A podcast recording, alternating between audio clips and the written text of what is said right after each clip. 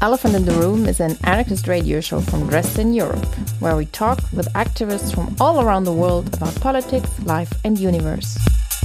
Airing every second and fourth Monday of the month on coloRadio.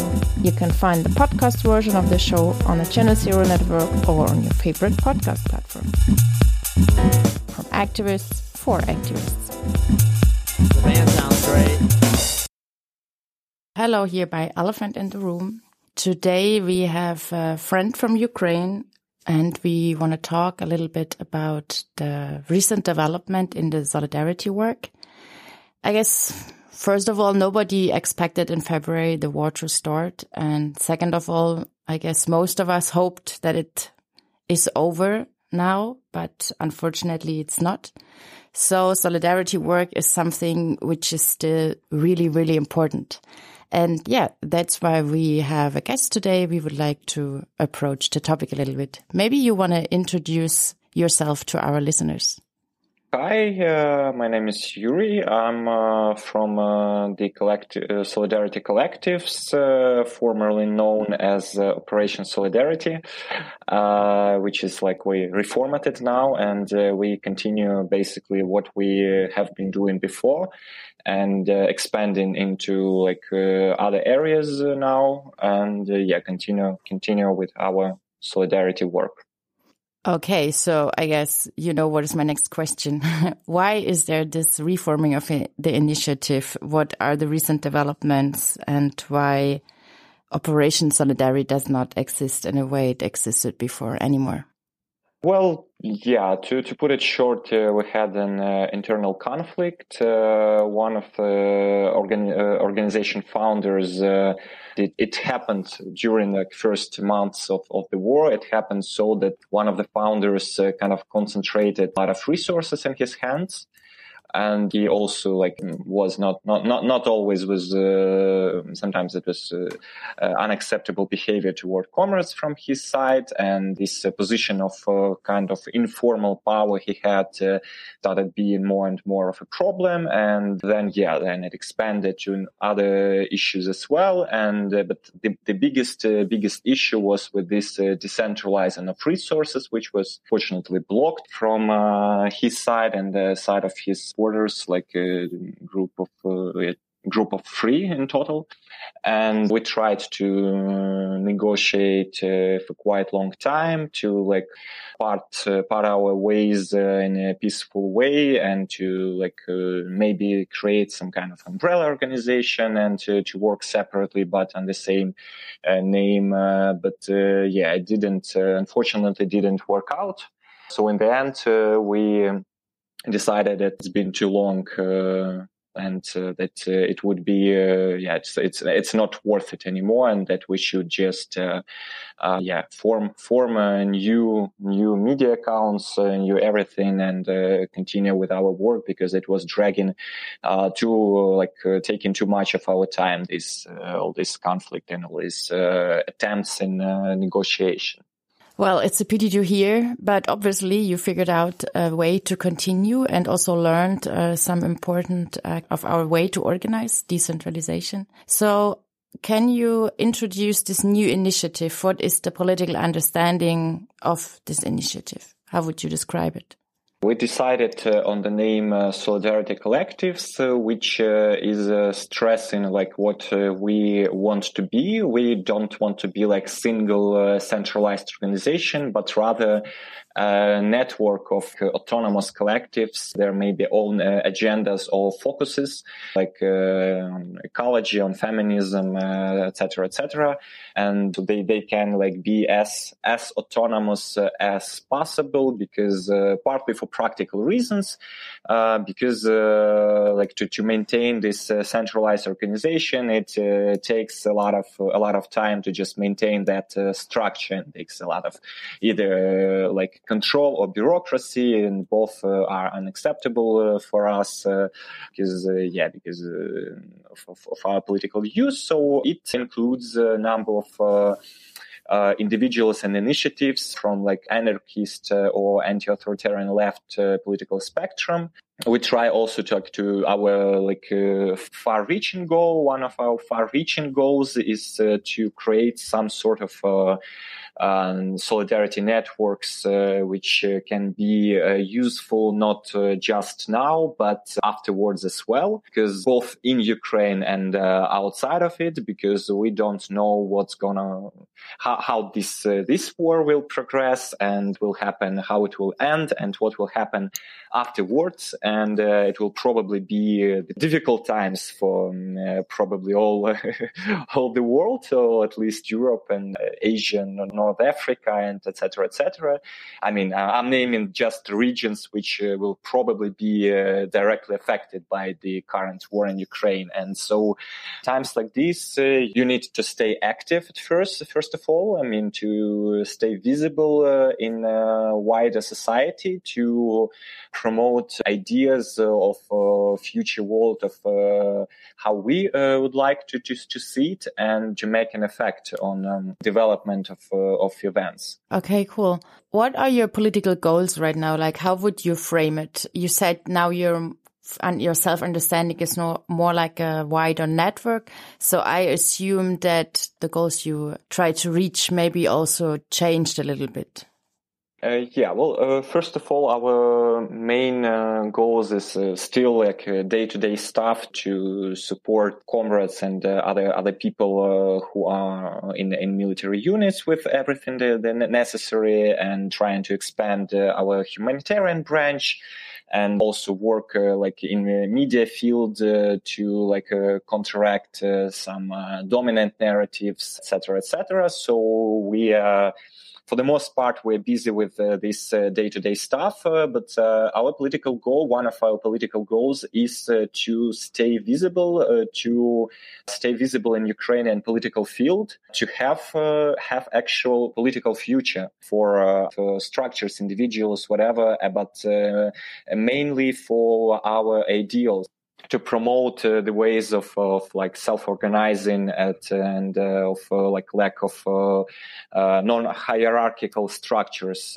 etc., uh, etc. yeah, and also to expand our contacts and to like actually create like wider networks uh, of uh, people and uh, initiatives from with with different focuses uh, to have some kind of maybe not formal structure but something like uh, more flexible uh, fluid if you want but, but nevertheless effective Eventually, we started the interview with a huge challenge you were already facing in the last five months. The way how people interact with each other, how solidarity work could be organized. We're facing challenges inside the group, but I assume there are actually more challenges with the solidarity work in general. Maybe we can elaborate a little bit about this topic. What kind of challenges did you face actually in the last uh, five months? And how can we approach them to support the solidarity work, to learn from each other and maybe change some of the problems to, to support you? What would you think is, are the most challenges you faced? Uh, Oh, where should I start? uh, there are a lot of them, basically. Like in uh, like the fifth month, uh, like the one of the biggest challenges, uh, which is like felt uh, on on a personal level, is a little bit of uh, fatigue is settling in. Like first month, first two months, it was many things were done on this uh, adrenaline rush, you know, and uh, people were like sleeping for five hours a day and they were okay with it and they were still like uh, full of energy.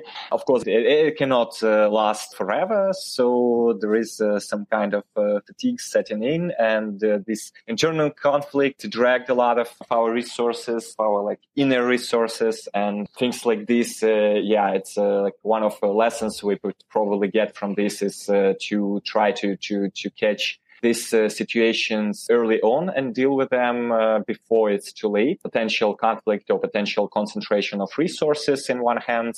Yeah, this is one like like one of one of the biggest uh, lessons we can uh, we can take out from this. Otherwise, people like in, in our new uh, network, there are like good people and which is, which, which you can uh, interact with in a good way. Uh, still at the same time, we have like some differences, uh, either uh, our like uh, more tactical things, like our like what what shall we do in in nearest time, what our priorities are, etc., etc. And uh, this, of course, uh, take a lot of uh, time to discuss to like reach some kind of agreement on on these sort of things. But yeah, but as long as the structure is organized properly and as long as people are ready to listen to each other, which we fortunately I feel like we we do have this uh, now in our initiative. Yeah, that's uh, that things are you can deal with. Mm, with with this sort of. Otherwise, uh, we are now thinking about uh, expanding our activities.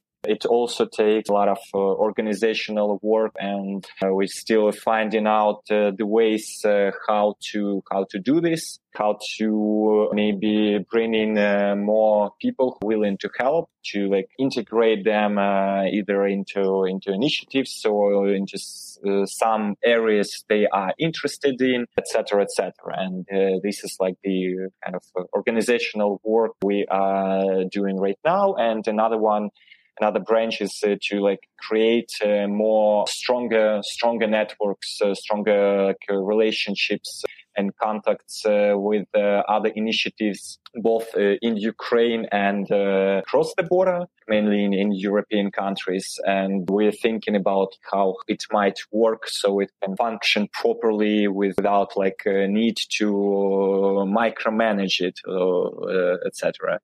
A lot of things you just mentioned kind of tackle the question of sustainability. So first of all, how can I as a person maintain my energy to continue in this solidarity work?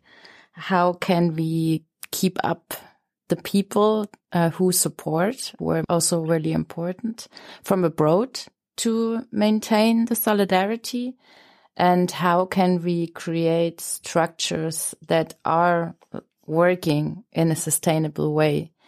I guess this is a huge challenge. Did you discuss this deeper? Do you already have approaches you can share to uh, maintain this kind of sustainability and this resilience for this whole organization? Well, we're still it's still a work in progress, and we're still uh, like figuring figuring that out now it's more like we we uh, for the most part uh, trying different things and you know decide on, on our next steps uh, as as we go. There are some plans uh, to create some kind of online communities with uh, like representatives from from different initiatives across the europe for example to uh, kind of coordinate. But yeah it's still kind of more or less work in progress and we don't don't don't have any like answers. It's still very much an open open question questions for us uh, as well. We're figuring it out. And how did you approach it inside of the collective? How are you still after five months? And you said at the beginning people were sleeping only five hours. How did you manage to to have enough energy to continue? Well, first of all, we need to rest sometimes, and I think that uh, yeah, we, we should uh, we should talk about this more and in, in inside our initiatives and maybe I don't know, maybe make people rest if they uh, if they don't want to sometimes. Yeah. Otherwise, uh, of course, few few people were like too tired and they uh, taken some uh, some kind of uh, vacations for now. And for this, uh, like we kind of figured out who will like step up to to do what they've been doing, like some kind of rotation and we probably uh, need to expand this uh, this approach to other people and to maybe more systematically for people to take some rest. Now our work is a little bit more organized than it was in the first uh, month it's not as hectic and doesn't take as much time for the most part took uh, like in, in the first month. So, so sometimes you actually have uh, an hour an hour or two to do something else uh, or even even day even a day if you're lucky yeah but it's uh, still like very very much it's it's, it's not uh, we don't do it we're not doing it in systematic way for now and uh, i think we should we should because uh, people uh, when person is overtired uh, person is is not productive so we are all interested in more like practical reasons as well as caring about each other, taking care of each other. I imagine people in Europe or all around the world who support might not be so emotionally involved as you because you're there. This is the place you live. These are your homes, uh, which under threat right now. You also talk about the general question of how the war affects you right now, or you try to not do that because it's such a big pressure to actually discuss this. Well, the war, I mean, you kind of uh, when when when you're on the spot. I mean, uh, far farther you get uh, from the front line, more, more nervous and more anxious you become because of what's going on. Because it's uh, it, it feels more uh, more scary when when you read it about it on the news than like uh, in comparison with if if you're actually actually there. But uh, I guess it, it affects all of us, but uh, I, I don't know. It, it's difficult. It needs to realize uh, how much it affects us. Yeah, you need to kind of uh, look from the outside because uh, we we cannot uh, cannot tell sometimes. Like of, of, course, of course, it does affect, but this effect is difficult to put a finger on. You get used to all sorts of things like air raid sirens and things like this. When when you like closer when when people who are in Kharkiv, for example, they are used to like uh, occasional uh, shellings uh, of neighborhoods, like almost daily shelling. They just do some things to mitigate the risks and uh, continue on uh, continue on this is this is how it works. On emotional level, of course, we we do like most of us already have uh, friends uh, or uh, uh, people look like close ones, loved ones who have been uh, directly affected. Uh, either either they were in the war zone um, as as civilians and had to flee or couldn't flee, or they were in front line. They're already injured and and dead from among people we know, and we have some familiar places which have been destroyed by the war, and the amount of these effects, like the scale, it's still unknown to us to some degree. Yeah, thanks for sharing those thoughts because I mean they're also really personal.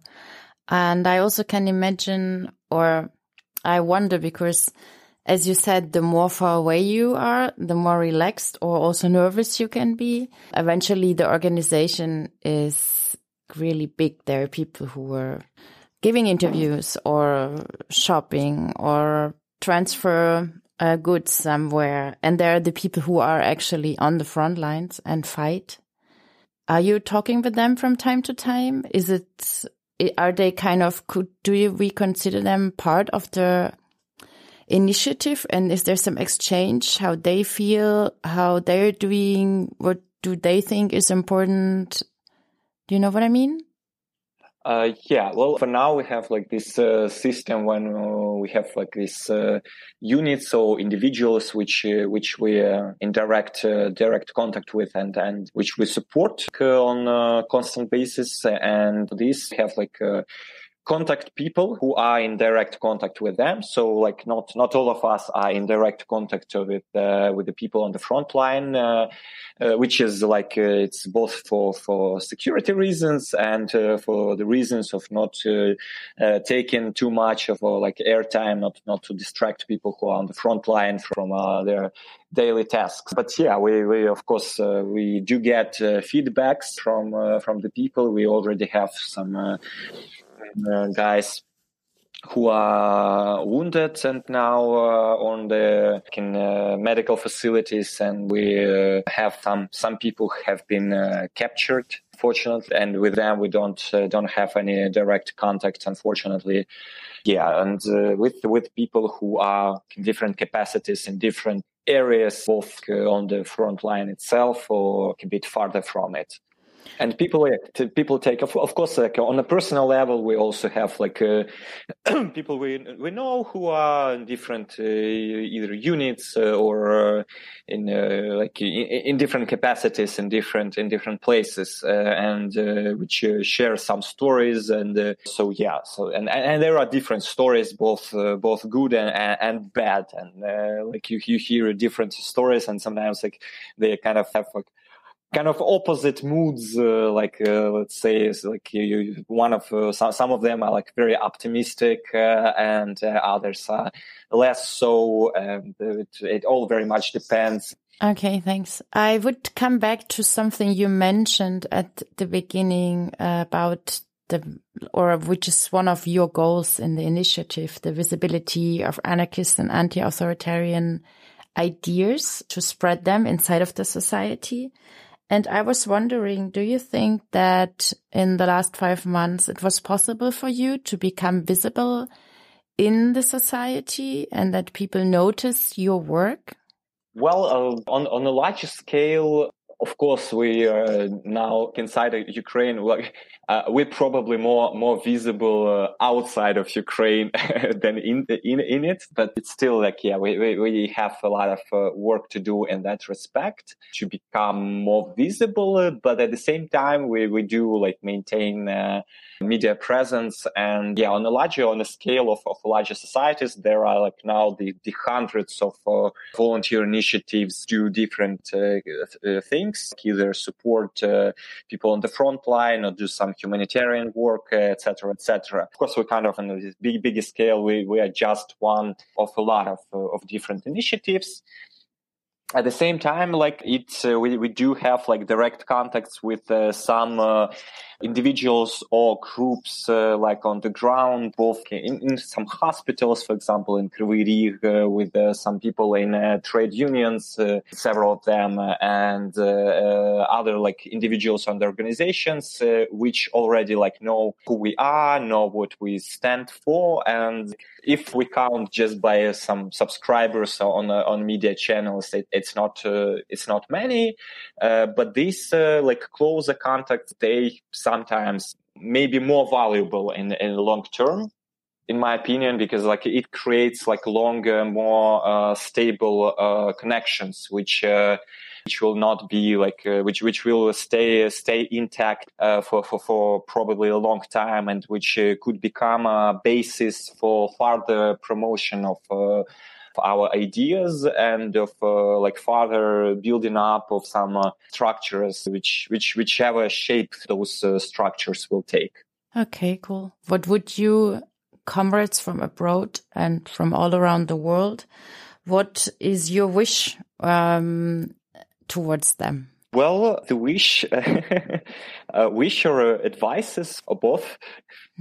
Yeah. Okay. Uh, so I'm mostly doing like this uh, media work, and uh, part of it is uh, connecting with different initiatives abroad, participating in uh, the online discussions, etc., etc. And uh, sometimes I hear not not just I like we we people who do uh, hear some uh, questions about geopolitics about uh, like what about NATO etc etc and like trying to equalize and to present like this war as a as war between like two imperialisms etc etc and uh, I just wish to like for our comrades abroad to think about the war in Ukraine on a personal, on a more not personal level, but uh, on a more think about not not think about uh, geopolitics as much as about uh, you, uh, people on the ground. Try to to like uh, help in in uh, in any way they can because in this like in this case it's not the position where you should like you know, uh, be picky about uh, and try to to like uh, not not not to join any sites because it's not perfect and uh, uh, to look like for like uh, for the site which would be perfect perfect conditions. And in real life unfortunately it doesn't work that way. Unfortunately now like we have tend to be like for now like allies it so happens like uh, in fact like allies of, of ukrainian state against russian state because it's not like equally bad states. These are not equally bad states. It's like one state with uh, pretty bad, but but functioning representative democracy and with a neoliberal government, but uh, with a certain level of freedom, even uh, under martial law, still can criticize the government, for example. And Russia, on the other hand, is now like the pretty much uh, fascist regime, which uh, they didn't uh, introduce martial law, but uh, level of military censorship now is much bigger and level of oppression uh, in the in Russia is much higher than than even in Ukraine, which is more affected by the war than Russia and mm, and in occupied territories happens like the people which like like borders some, something which which borders uh, uh, with the definition of uh, genocide. I like hate to to throw the uh, words like this, but it it does like by by many by many accounts and by many criterion uh, it already either meets or is uh, like uh, almost meeting those criteria and uh, there is huge humanitarian catastrophe going on uh, Uh, first of all on uh, Russian occupied territories, but also on uh, uh other Ukrainian territories because of the war uh, and the level of destruction is very high. And like even even if you're not comfortable with, for example, like directly supporting military effort, like etc., but there are there are still a lot of, of things you can do without compromising your own uh, ideals. Like if you're not comfortable with uh, supporting uh, military effort, uh, you can support humanitarian cause. You can uh, spread information uh, about what's going on. And first of all, like the biggest biggest wish, biggest advice is to actually listen not to abroad experts, but listen to the voices in Ukraine. First of all, like if something is unclear, or some things like uh, seem uh, sketchy or something like first of all like ask ask your comrades in Ukraine about their opinion first of all rather than than do like uh, because I've seen some uh, some online research uh, about like based on on some Facebook publications some some bad bad things about uh, whatever and this is like this is just bad bad work with with facts first of all sometimes. And uh, so yeah first of all listen listen to the voices from here to make your opinion about what's going on. And how can people support you right now with the initiative solidarity collectives? Well, we already have uh, our new uh, media media channels in uh, on Telegram, uh, Instagram, Facebook, Twitter. We encourage you to subscribe uh, have uh, accounts for uh, donations. You can also contact us uh, directly, and if you have any any specific ideas about the ways you can help, or if you want to help like more directly, and we can uh, figure something out about like what what can be brought or or, or bought, etc., etc. So yeah, with with these sorts sort sort of things. Do you have any thoughts um, you would like to add? We didn't, yeah, talked about yet. I guess uh, one of them would be that these things, yeah, we, we were all kind of hoping that this uh, war will uh, end soon.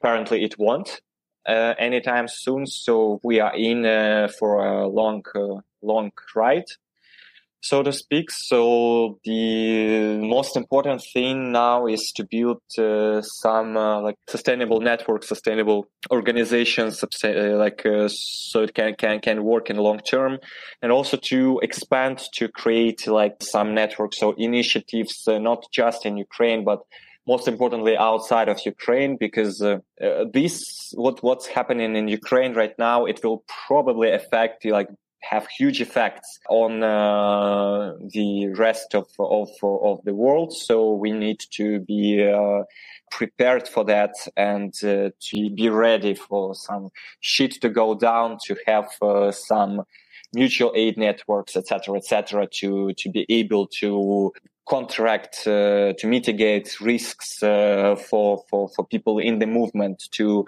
uh, expand the movement to to to promote the ideas uh, to just to help people uh, to like which which would be affected by this. So yeah mm, it is uh, it is important important and difficult time for for all of us so it's important to stay stay strong and stay organized as as as much as we can, but uh, also yeah also don't forget to enjoy life a little bit uh, because uh, yeah it is uh, life is short. Try to enjoy it because it's uh, it's uh, for, for practical reasons as well because it helps you to go on. Uh, yeah. And it is important in, in long term. Thanks that was a really nice last thought Uh, I would add one more thought from my side. Um, for all the solidarity work, there's a lot of money needed. So whoever did not donate yet, or they still have something left, it's really important to donate. We will put in the show notes the possibilities where you can send your money. And then, yeah, Yuri, thanks a lot for the interview and for your thoughts. Thank you for having me. And yeah, I wish all of us a lot of energy to keep on going with this solidarity work, with this fight for a liberation and uh, anarchist society. See you soon. Ciao. Ciao. Thank you. Thank you again.